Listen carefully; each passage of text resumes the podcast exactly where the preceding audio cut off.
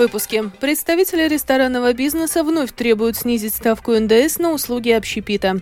В Лепое вскоре завершат строительство новой обводной канализации возле обрушившегося водохранилища.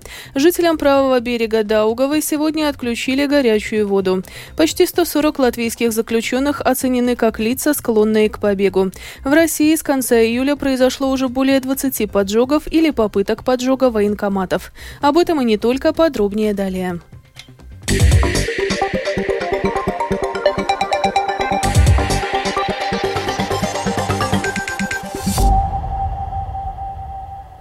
Латвийское общество ресторанов и Ассоциация гостиниц и ресторанов направили письмо министру финансов Арвилсу Ашраденсу, в котором повторно призвали снизить ставку налога на добавленную стоимость на услуги общественного питания. Подробнее в сюжете Михаила Николкина. Nav nekāds noslēpums, ka пандемijas laikā viesmīlības nozare заудēja no 5 līdz 6 тысяч человек. Это фрагмент видеоролика, который запустили рестораны, желая привлечь внимание к проблеме слишком высокого, по их мнению, НДС в сфере питания в Латвии. Примерно 85% стран-участниц Европейского Союза применяют сниженную ставку налога на добавленную стоимость для отрасли услуг питания. Например, в соседней Литве ставка налога была снижена до 9%, что, по мнению экспертов, оказало существенную поддержку отрасли. Сезонный оборот сферы питания в Литве вырос примерно на 60% по сравнению с предыдущим кварталом. В свою очередь, Латвийская ассоциация гостиниц и ресторанов вместе с Латвийским обществом ресторанов призывают последовать примеру соседней Литвы и других стран ЕС и снизить ставку НДС для сферы питания до 12%. Почему этот шаг так важен и как он поможет отрасли питания в Латвии, службе новостей Латвийского радио рассказал президент Латвийского общества ресторанов Янис Йензис. На наше усмотрение это, конечно, будет помощь конкурентоспособности отрасли, даст возможность государству выручить эти налоговые обязательства, которые на данный момент достигли рекордный объем, это 44,2 миллиона. Общая задолженность по налогам отрасли, это на 79% больше, чем это было перед пандемией. И, конечно, это поможет сохранить места общественного питания, рабочие места, потому что на данный момент мы смотрим по статистике, во время пандемии мы потеряли 42% больших предприятий общественного питания и 25% средних э, предприятий. За каждым закрытием ресторана, кафе, э, стоит какая-то очень личная история. И, конечно, не хотелось бы, чтобы наши очень талантливые люди разочаровывались и, и уезжали. Йензис также отметил, что в Латвии ставка НДС на услуги общественного питания является самой высокой в Евросоюзе, а также наша страна одна из немногих, где во время пандемии ставка этого налога не была снижена. При этом министр финансов Латвии Арвилс Ашераденс, новое единство, считает, что оснований для снижения ставки налога на добавленную стоимость в сфере питания нет, а отрасль демонстрирует тенденцию к росту. Каждое государство выбирает свою налоговую политику, и она не должна быть одинаковой во всех странах. Я понимаю, в отрасли лекарств людям нужны лекарства, и это регулируемый рынок, что позволяет снизить цену на лекарства. Я не понимаю, как снижение НДС может помочь в сфере питания, и какие у отрасли проблемы. Таким образом, все отрасли могут просить снизить ставку НДС, и это, вероятно, помогло бы всем сферам работать. В этом я не сомневаюсь. Но государству также необходимо покрывать свои расходы. У нас очень серьезные расходы в сфере безопасности, здравоохранения и образования. Поэтому вопрос, существует ли здесь какая-то чрезвычайная ситуация, в которую нам нужно вмешиваться? При обычном налоговом режиме никаких особых осложнений в отрасли нет, и сфера питания сейчас демонстрирует нормальные показатели роста. В свою очередь представители отрасли подчеркнули, что налоговая нагрузка в Латвии слишком велика, и сейчас 10% от общего оборота предприятий – это их убытки. При этом по состоянию на 2022 год Латвия была на последнем месте среди всех стран ЕС по потоку зарубежных туристов, одной из ключевых групп, посещающих рестораны. Михаил Никулкин, служба новостей Латвийского радио. Между тем, работодатели, говоря об изменениях в налоговой политике, отметили, что ожидают, чтобы налоги на рабочую силу были конкурентоспособными и не выше, чем в Эстонии, Литве и Польше, поскольку в противном случае это будет способствовать теневой экономике. Об этом латвийскому радио заявил президент Конфедерации работодателей Андрис Бите. Он также назвал и другие приоритеты в сфере изменения налогов. Упрощение налоговой системы, так как она у нас сложная, ее трудно понять предпринимателям малого бизнеса. И еще очень важное дело – регулирование малого бизнеса, чтобы была возможность всему малому бизнесу выйти из серой зоны, и чтобы не было головной боли в связи с бухгалтерией, чтобы можно было автоматически уплатить через счет сделок или хозяйственной деятельности необходимые налоги, и тогда они были бы уплачены. И не относиться к малому бизнесу как к крупному. Это позволит тем, кто сейчас вынужден находиться в серой зоне экономики, перейти в белую. В Лепое в течение 10 дней планируется завершить строительство новой обводной канализации возле обрушившегося водохранилища на очистных сооружениях. Ситуация на объекте сейчас стабильна и не представляет угрозы для окружающей среды. Другое водохранилище также находится в плохом состоянии. В настоящее время оно укреплено и функционирует частично. Экспертиза и выяснение причин случившегося продолжаются, рассказывает руководитель предприятия Лепое Суденс Ан Andis Dejus. Сточные воды мы откачали девятью насосами. На станции были также установлены дополнительные мобильные насосы. Построили обводную канализационную трубу. Помимо этого, думаем, что делать в будущем, что и как. Что касается рухнувшего участка, эксперты взяли образцы, взяли различные соединения из разрушенной стены, отвезли в Ригу на анализы. И мы все надеемся на быстрое и позитивное решение всех вопросов, в том числе о возвращении к нормальной жизни и к нормальным трубопроводам, а не к временным.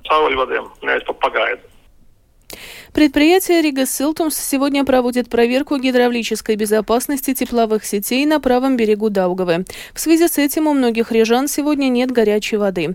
Это касается жителей старого города, центра столицы, Тенгаракса, Дарсцимса, Дрейлини, Плявники, Пурвцимса, Мэшцимса, Тейки, Юглы, Чекуркалнса, а также Саркандаугавы, Межопарка, Гризинькалнса, Брасы, Московского Форштадта, Аваты, Румбулы, Шкиротавы, Скансты, Затюсалы и Петерсалы, Андрейсалы. Подача горячей воды будет восстановлена уже сегодня вечером. В местах, где будут обнаружены повреждения тепловых сетей, возможны перебои с подачей горячей воды до их устранения.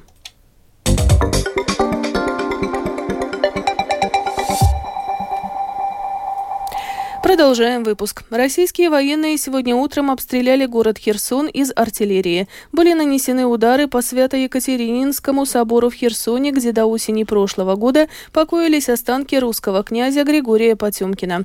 Об этом сообщил глава областной военной администрации Александр Прокудин. Также были ранены три пассажира троллейбуса, который проезжал мимо собора. Кроме того, во время тушения пожара, возникшего в результате нападения, российские войска нанесли еще один удар по городу. Ранения получили четыре сотрудника госслужбы по чрезвычайным ситуациям и была повреждена спецтехника.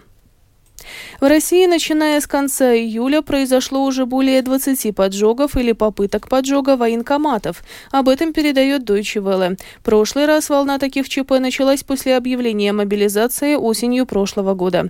В этот раз задержанные не выступали против войны или принудительного призыва, а, судя по их рассказам, становились жертвами телефонных мошенников. Продолжит Рустам Шукуров. Один из первых подобных случаев произошел 29 июля в Северодвинске. При этом официально МВД и ФСБ не прокомментировали поджог, а информация о нем появилась только в связанном с силовиками телеграм-канале. По его данным, 76-летний пенсионер бросил коктейль Молотова в стену местного военкомата. В итоге загорелась трава у здания, никто не пострадал. Мужчину задержали, а у него дома провели обыск. Силовики обнаружили переписку в мессенджере, в которой неизвестный собеседник убедил пенсионера наказать лиц, участвующих в госизмене. Похожая история произошла в аннексированной России Феодосии Феодосии, где 51-летняя учительница призналась, что задачу поджечь военкомат получила от представившегося сотрудникам ФСБ мужчины. Как пишет Мэш, в Казани 31-летняя женщина бросила два коктейля Молотова в стоящую у военкомата машины, а на допросе рассказала, что действовала по указке силовиков. Это стало третьей попыткой поджога военкоматов в городе за два дня. В Санкт-Петербурге мужчина дважды бросил в дверь военкомата коктейль Молотова. Задержанный утверждал, что поджечь здание его убедил сотрудник ФСБ Колесников, который связался с ним около двух недель назад, пишет Фонтанка. Колесников объяснил, что таким образом он получит доступ к документам, отправляемым из военкомата в Украину. Известно о трех попытках поджога военкоматов в Петербурге. Это далеко не полная география подобных инцидентов, случившихся на территории России за последнее время. Атаки военкоматов произошли также в Омске, Можайске, Калуге и в других городах. Между тем, как отмечает издание «Медиазона», после начала мобилизации осенью прошлого года поджоги стали чаще считать терроризмом, но единой стратегии у российских силовиков нет. Силовики в разных регионах действуют несогласованно, отмечает участник правозащитного проекта «Зона солидарности» Иван Асташин. Он полагает, что тяжесть статьи и последующего наказания зависит от того, какое ведомство ведет расследование. Если ФСБ вступает в дело, то это почти стопроцентное обвинение по статьям о терроризме, отмечает Асташин. И им, конечно, выгодно, чтобы как можно больше у них было раскрытых а, дел по терроризму. А если как-то так случилось, что это как бы какие-то обычные местные менты, которым как бы вовсе нет дела до терроризма, то все может так закончиться. Следует отметить, что по данным Медиазоны к началу июля 2023 года было известно о 113 поджогах военкоматов, отделов полиции и административных зданий в 48 регионах России, совершенных после начала российского вторжения в Украину. В этих атаках обвинили более 100 человек. Рустам Шукуров, служба новостей Латвийского радио. Среди лиц, находившихся в первом полугодии этого года в местах заключения Латвии, 135 оценены как имеющие склонность к совершению побега. В прошлом году таких людей было почти столько же – 134, а в 2021 году немного больше – 136 человек. Напомним, что днем 23 июля из Рижской центральной тюрьмы сбежал Марис Ковалев, 93 -го года рождения, отбывающий наказание за покушение на убийство. Однако уже через несколько часов мужчина был задержан в Саркандаугаве. Чтобы уменьшить количество детских травм, травм в результате дорожно-транспортных происшествий, а также падений с велосипедов и других средств микромобильности, ЦСДД, детская больница и госполиция проводят кампанию для родителей под названием «Твой пример – самый главный дорожный знак», рассказывает Скирман Табальчута. Детский травматизм на дорогах растет. По данным Дирекции безопасности дорожного движения, в течение первого полугодия этого года 127 детей пострадали в ДТП как пассажиры и еще 78 как пешеходы. Это на 18% больше, чем в первые шесть месяцев прошлого года. Полицейские порой просто диву даются, насколько беспечными могут быть родители. Комментируют начальник отдела руководства превенции госполиции Андис Ринкевиц. Я мешок Рими везу намного безопаснее, чем некоторые родители своих детей. Одно дело, когда сам ребенок не пристегнут. Он по салону бегает, как по своей комнате. И в этом случае даже не нужна никакая экстремальная ситуация, достаточно притормозить, чтобы это маленькое тело летело по машине. И все знают, с какой скоростью вылетает подушка безопасности, которая не предусмотрена для детской шеи. И в мировом опыте полно трагических случаев, когда предусмотрено предусмотренное для спасения жизни устройство на самом деле лишает жизни только потому, что ребенок в тот момент находится там, где ему не полагается быть. Полиция напоминает, до 12 лет каска для велосипедистов обязательно, а на электросамокате может ехать только один человек. Все пассажиры, в том числе и собаки, в машине должны быть пристегнуты. Спешка, халатность, беспечность могут обернуться тяжелыми травмами, предупреждают врачи. Порой они вынуждены буквально собирать детей по частям, рассказывает президент Латвийской ассоциации детских хирургов Янис Упенекс. Больше всего мы боимся случаев, когда непристегнутый ребенок вылетает из машины через переднее стекло и потом его находят где-то в канаве. В таких случаях скорая помощь привозит детей в очень тяжелом состоянии состоянии. Там травмы и головы, и позвоночника, повреждения внутренних органов, переломы. То, что мы в медицине определяем как политравма, это очень тяжелые случаи. Дирекция безопасности дорожного движения, полицейские и врачи призывают родителей самим стать положительным примером для детей. Ведь формирующиеся в раннем детстве привычки и навыки безопасной езды важны потом в течение к другим новостям. В Огре изменили правила для рыболовов. Об изменениях в программе «Домская площадь» Латвийского радио 4 рассказала главный редактор издания «Неделя Огры» Наталья Кетнера. Угрская краевая дума приняла обязательные правила по лицензированной рыбной ловле в реке Даугава ниже Кегумской ГЭС примерно на 1 километр по течению. Ловить рыбу можно как с берега, так и с лодки в любое время года, за исключением периода, когда Даугава покрыта льдом. Весной с 1 марта по 31 мая запрещено удить рыбу на спиннинг с искусственной или натуральной наживкой. Запрещена ловля раков и подводная охота. Кстати говоря, на этой неделе муниципальная полиция Огры получила в рамках проекта Министерства земледелия по усовершенствованию защиты рыбных ресурсов в публичных водах Огрского края новое техническое оборудование, в которое входят бинокли, видеокамеры, эхолот, термокамеры, планшетный компьютер и даже подводный дрон – надзор за нарушителями будет строгий. В Даугаве можно поймать судака, щуку, леща. Иногда с моря заходит окунь.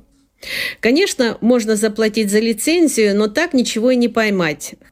Стоимость однодневной лицензии составляет 4 евро, с лодки 5 евро. Но весной это будет дороже, соответственно, 7 и 15 евро. Лицензия на месяц с 1 июня по февраль 50 евро. Хотя есть скидки для детей и подростков до 16 лет, сеньорам старше 65 лет, инвалидам и политически репрессированным. 20% средств, полученных от реализации лицензий на рыбную ловлю, будут перечислены в государственный основной бюджет для создания рыбного фонда. И в завершении выпуска о погоде. Ближайшие сутки в Латвии переменная облачность. Ночью повсеместно, а днем местами дожди, в отдельных районах сильные, также возможна гроза. Ветер южный, юго-западный до 10 метров в секунду, днем порывами до 16. Температура воздуха ночью по стране от плюс 13 до 18, днем от 20 до 25 градусов, на юго-востоке до 27. В Риге в ближайшие сутки переменная облачность. Временами дождь, также возможна гроза. Ветер южный, юго-западный, Западный до 9 метров в секунду, порывами до 15. Температура воздуха ночью в столице от плюс 15 до 17, днем от 21 до 23 градусов. Медицинский тип погоды второй, благоприятный. Это была программа «Сегодня в 13» 3 августа. Продюсер выпуска Марина Ковалева провела Алиса Прохорова в Латвии 13 часов и 18 минут.